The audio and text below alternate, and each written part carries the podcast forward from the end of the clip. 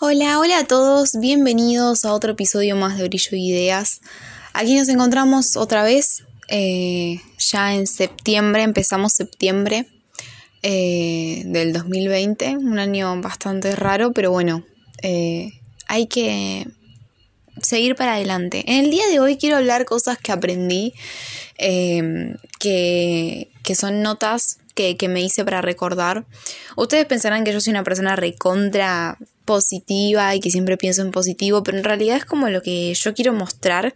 Em, pero hay veces que me bajoneo, hay veces en, en, las que no me siento del todo bien, como todo el mundo.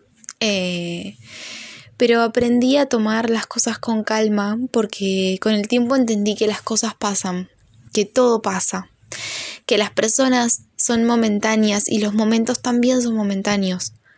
Las sensaciones. Eh, Siempre nos pasa que hay lugares eh, en donde nos sentimos felices, nos sentimos bien y llega un momento en el que ya no nos sentimos felices, ahí no nos sentimos completos, sentimos que capaz eh, ya no es lo nuestro y tenemos que pasar a otra cosa. Y mm, la vida no es llegar a ningún lado, sino como mantenerse haciendo cosas, eh, mantenerse aprendiendo, entendiendo la vida entendiendo lo que es. Yo me dedico a, va, tengo 20 años, me dedico a, estudiar ahora. Empecé un emprendimiento de vender pulseritas y, cosas, accesorios y demás. Y intento como tener eh, que se vean más mis cosas en las redes para poder de esa manera vender.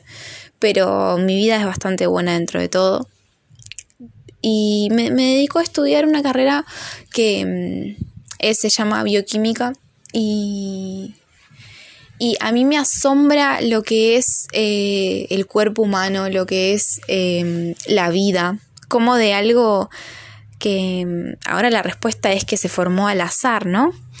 Como algo tan hermoso como es la vida eh, se formó al azar y, cómo nuestro cuerpo tiene esos mecanismos de defensa, cómo podemos pensar, actuar eh, a través de nuestras células, a través de la química, es, es increíble. Y mm, por eso yo pienso que, la vida em, es algo que, que tenemos que vivir aprendiendo, ¿no?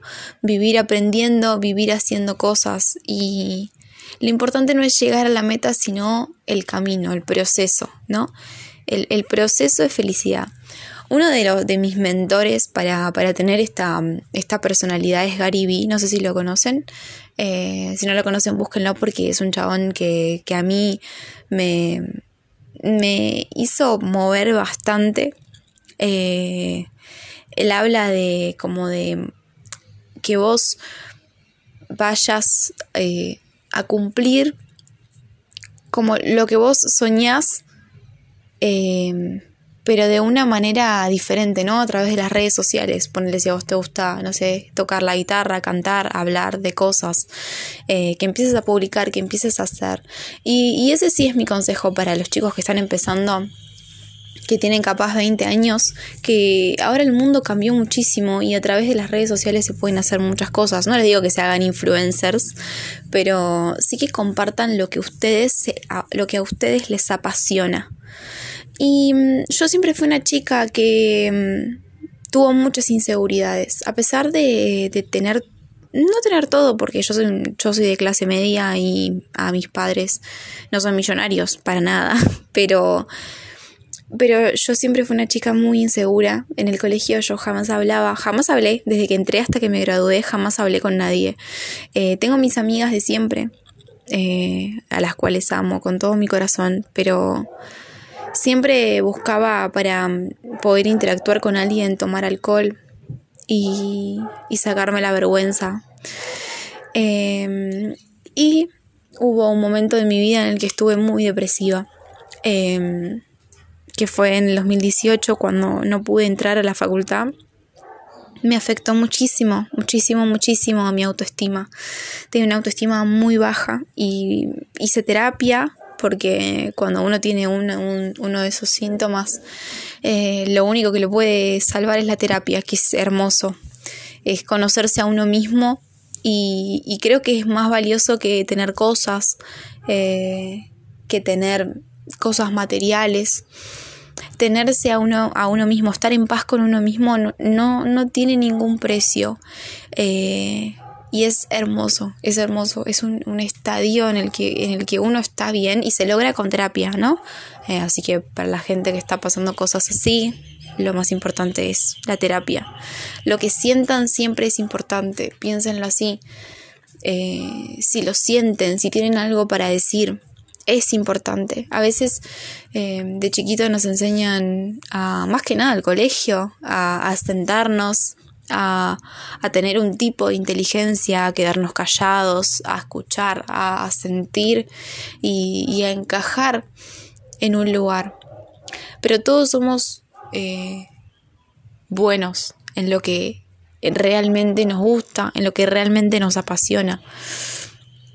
Por eso yo en toda mi vida, que tampoco soy tan grande, ¿no? Pero yo, estas notas son obviamente tomadas de libros, de páginas, de, de, la psicología, de haberlo hablado millones de veces, pero son cosas que entendí y que, y que me hicieron muy bien. La primera es, quien te enoja te domina. Parece algo estúpido, pero es verdad.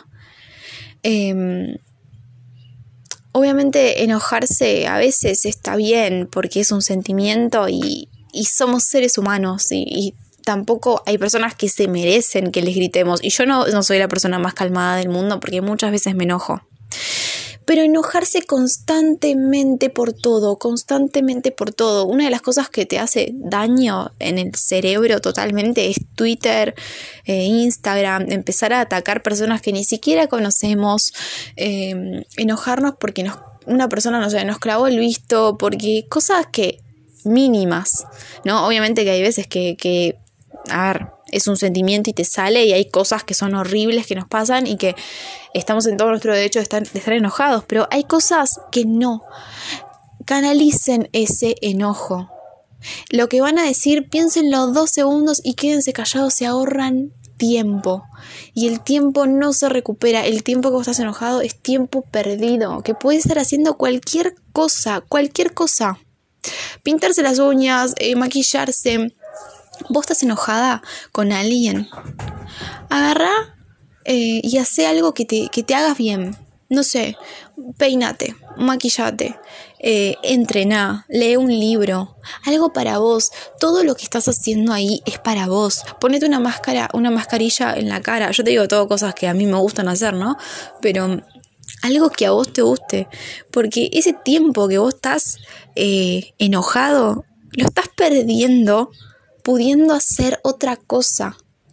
Y es increíble el tiempo que yo pasé enojada y que realmente lo desperdicié totalmente, porque podría haber hecho cualquier cosa, pero miles de cosas intentar vender algo, publicar algo para, para mí, eh, hacer un nuevo proyecto, leer un libro, eh, cualquier cosa. Para la vida, chicos, aplíquenlo para la vida, porque quien te enoja te domina y perdes un tiempo horrible. Hagan otra cosa. Quédense callados, hagan otra cosa. En cosas estúpidas estoy hablando, ¿no? Obviamente, a veces que cuando algo te molesta es porque tenés que cambiarlo y si te molesta todo el, todo el tiempo, uno no puede estar enojado todo el tiempo.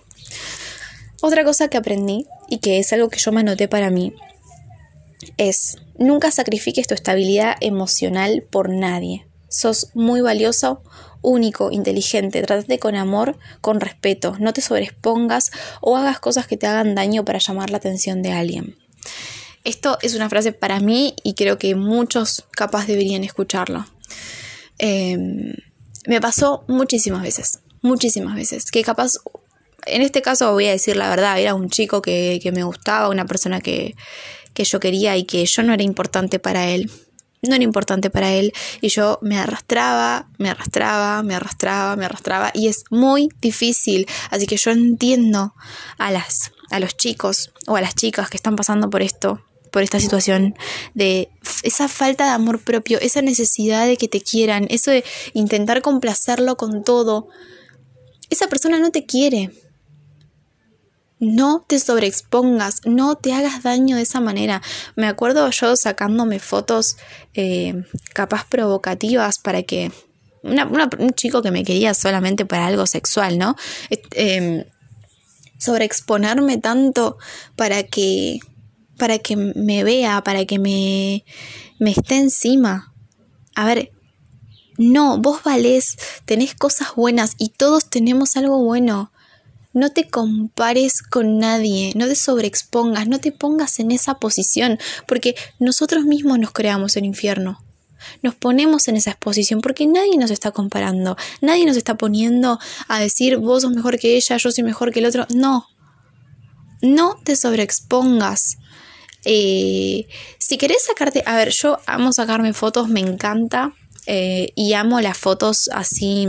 Eh, con poca ropa, la verdad es que las amo, de las chicas o, chicos, me encantan, me parecen libres, me parece que es lo que somos, es nuestro cuerpo y tampoco está bueno, tampoco sexualizándolo, ¿no? Pero, pero me parece hermoso porque es... Em, sin tanto empaque, sin tantas cosas y me encanta. Y de esa manera aprendí a, quererme, a, vestirme como en realidad yo quiero, porque a veces uno se viste de la manera eh, más adecuada para gustarle a alguien y capaz nunca te pusiste esa remarita que te compraste una vez y que decís, no, pero esto no es para tal ocasión, no, a ver, amate en ese sentido. Otra cosa que tiene mucho que ver con esto y que yo me la anoté para leerlo siempre, aunque a veces no lo recuerde, pero es el que no quiere estar a tu lado, que no esté. ¿De qué te sirve esperar el mensaje de alguien, la atención de alguien al quien no le importas ni le interesas? ¿Por qué queremos? Es que nosotros como seres humanos estamos empeñados en que esa persona que no nos quiere nos quiera porque somos recontratercos y decimos cómo no nos va a querer y, y, nos pegan el autoestima que no nos quiera. Y nos nos obsesiona, el rechazo obsesiona. Y lo, lo experimenté un montón de veces, mis amigas los experimentaron, pero cuando alguien te está encima, te trata bien, te quiere, te presta atención, te pregunta cómo estás, a nosotros nos chupa un huevo y no sé por qué. Es algo que tenemos que cambiar. ¿Por qué queremos que alguien que no nos quiera esté en nuestra vida, no nos quiere, dejemos lo que sea? Es como que alguien al quien nosotros no queremos nos obliga a estar con ellos. Pónganse en el lugar de ellos. No nos quieren, chicos. Listo. Hay que dejarlo. Dejarlo ir porque no es lo que queremos para nuestra vida. Otra cosa que todos deberíamos aprender. No sos mejor que nadie y nadie es mejor que vos. Todos nos lucimos en lo que sabemos. Paciencia. Nadie es mejor que yo, ni yo soy mejor que nadie. Solamente que todavía no encontramos capaz lo que nos apasiona, lo que nos hace bien. Todos somos buenos en algo. En algo que realmente nos gusta, que realmente nos apasiona. Capaz estamos haciendo algo que no nos apasiona, que no nos gusta del todo y por eso nos sentimos de esa manera y es algo interior que tenemos que manejar. La persona que se conoce a sí mismo, que sabe manejarse a sí mismo, que, que le pone toda la, fuerza eh, a, algo que le gusta, es una persona totalmente invencible, a pesar de que eso no te dé dinero, a pesar de que eso no sea em, lo, mejor de todo, te ayuda muchísimo, ¿no? Y, y ahí se nota la diferencia. Otra cosa que es muy importante y es enfocar tu felicidad en metas acciones, no en personas ni en cosas materiales que te van a dar infelicidad. Esto tiene mucho que ver con el budismo, como, como yo les dije, todo lo que yo pienso y como yo pienso eh, lo fui sacando de libros y, de, y de haber aprendido, de haber estado mucho tiempo mal y de haber eh, valorado lo que es estar bien. Porque cuando uno está mucho tiempo mal, sintiéndose mal consigo mismo, sintiéndose mal eh, en la vida, eh, busca cómo estar mejor y aprecia lo que es estar mejor. Llegar a ese punto en el que uno aprecia, se aprecia a sí mismo y aprecia sentirse bien, eh, no es un camino recto. Tenemos antibajos. Hay días que capaz yo no me quiero ni levantar de la cama porque no me siento bien, pero, pero, pero sigo para adelante a pesar de eso y espero que todos podamos encontrar lo que nos hace feliz, lo que nos hace bien, pero tiene que ser, no pueden ser personas, no pueden ser cosas materiales. Obviamente, a ver, las personas, con esto no estoy desacreditando que las personas no sean importantes, los amigos, la familia, eh, una persona que te quiere, que te apoya en todo lo que haces, eh, todos lo necesitamos porque es algo humano. Las cosas materiales son re necesarias, re necesarias, re necesarias y si no las tenemos, no tenemos comida, no tenemos techo, no podemos eh, seguir para adelante. Pero no es, esas cosas son herramientas. La felicidad tiene que ser enfocada en metas, en metas y en seguir adelante. Tampoco en consiguiendo esa meta vas a ser feliz, sino que tiene que ser un proceso, un estilo de vida, algo que vos quieras vivir. Eh, espero que esto les haya ayudado, a mí me ayudó. Eh, y nada, nos vemos en otro episodio. Gracias por todo.